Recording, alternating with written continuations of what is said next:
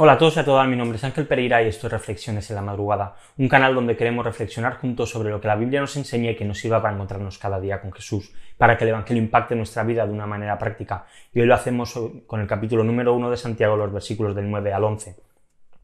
Creo que si tuviese que definir España con una palabra, y podríamos hacerlo de muchas variantes, una de ellas es que creo que somos un país clasista. Un país donde el famoso sale de la cárcel después de haber matado a alguien en un accidente de tráfico y va a encontrar gente a su salida aclamándole. Donde un, cantante, una cantante famosa que haya podido robar miles de euros y después consigue salir de la cárcel y, tal, también va a salir aclamada. En cambio, una persona que cometió un delito cualquiera, muchos años después, aunque tenga su vida rehecha y haya cambiado realmente, va, si, si, no ha entrado aún en la cárcel, va a tener que entrar y va a tener que pagar por ello, y no va a tener ninguna escapatoria. Y no quiero hablar en esta, en esta mañana, en este día, acerca de la situación de la justicia, solamente que sí que veo un trato diferente entre aquel que es famoso y no es famoso por parte de la sociedad. Y esta es una historia que se repite una y otra vez. Los privilegios de los ricos ante el menosprecio de los pobres.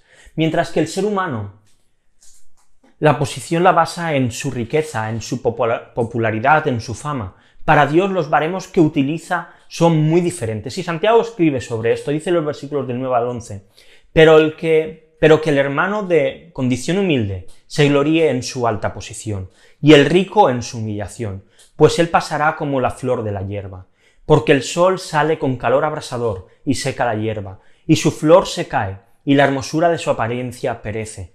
Así también se marchitará el rico en medio de sus empresas. Y es que vemos que Dios es alguien que exalta al humilde. Así que tú y yo deberíamos plantearnos, ¿somos nosotros verdaderamente humildes? Déjame ver algunas características que la Biblia nos habla de cómo tienen que ser los humildes. Lo primero es que los humildes son personas que no viven en superioridad. Dice Filipenses 2.3, no hagan nada por egoísmo o por vanagloria, sino que con actitud humilde cada uno de ustedes considera al otro como más importante que a sí mismo. El humilde no se cree que es superior a los demás. La humildad lo que hace es que consideremos a quienes nos rodean como personas superiores a nosotros mismos. Y esto nos lleva a esforzarnos, nos lleva a buscar ser como ellos y nos lleva a amarlos con un corazón sincero. Lo segundo que la Biblia nos enseña es que la persona humilde es una persona sabia, dice Proverbios 11.2. Cuando viene la soberbia, también viene la deshonra, pero la sabiduría está con los humildes. Y es que la humildad nos lleva a reconocer que somos inmerecedores del amor de Cristo y somos inmerecedores de su salvación. Y esto, sin ninguna duda, es una evidencia de nuestra humildad y de que también somos personas sabias. Lo tercero que encuentro en la Biblia sobre los humildes es que el humilde es una persona que es verdaderamente rica. Proverbios 22.4 dice, la recompensa de la humildad y el temor del Señor son la riqueza, el honor y la vida. Y es que Dios recompensa a aquellos que son humildes. Y, la realidad es que no, no es que busquemos tampoco cosas demasiado terrenales ni materiales, aunque a veces quizá nuestro interés sí que pueda estar en ello. Pero nuestro objetivo es lograr tesoros en el cielo. Y Dios promete que al que realmente es humilde, Dios le da riqueza, le da honor y le da vida. Y lo cuarto es que el humilde experimenta la gracia de Dios. Santiago 4.6 dice, pero Él da mayor gracia, por eso dice, Dios resiste a los soberbios, pero da gracia a los humildes. Y es que el humilde recibirá y experimentará la gracia de Dios actuando en su vida cada día.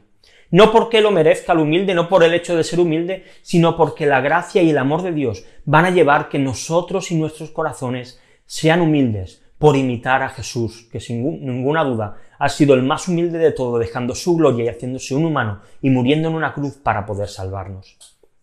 Te dejo dos preguntas para que reflexionemos hoy. La primera, ¿de qué manera ser humilde puede impactar a las personas que te rodean y que viven cerca tuyo?